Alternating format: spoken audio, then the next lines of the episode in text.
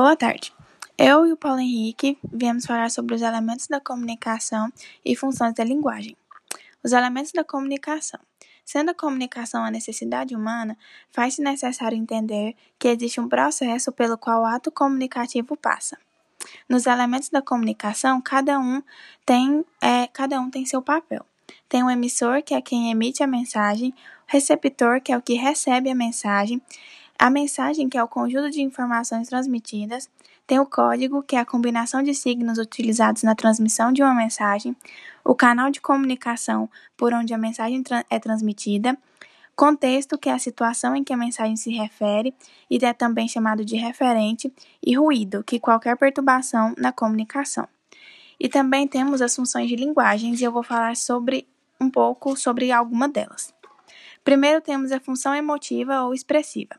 Há predomínio da função emotiva ou expressiva quando a linguagem dos textos lidos ou escritos revela ao emissor que se volta para si mesmo, para suas próprias emoções e sentimentos.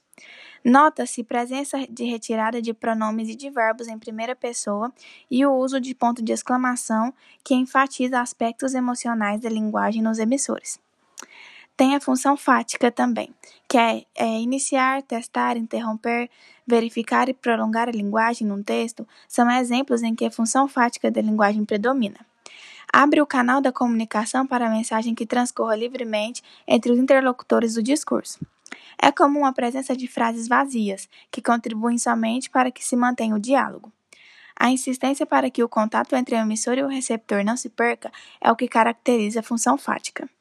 E também temos a função poética. Ocorre quando a mensagem está em evidência. Nesses casos, o autor tem cuidado com a linguagem, com a escolha vocabular, com a musicalidade do discurso e com a poesia lírica. Pode predominar no poema, como ocorre em A Valsa, de Casimiro de Abreu. E há também situações em que a propaganda faz o uso desse tipo de função, principalmente quando explora temas mais objetivos.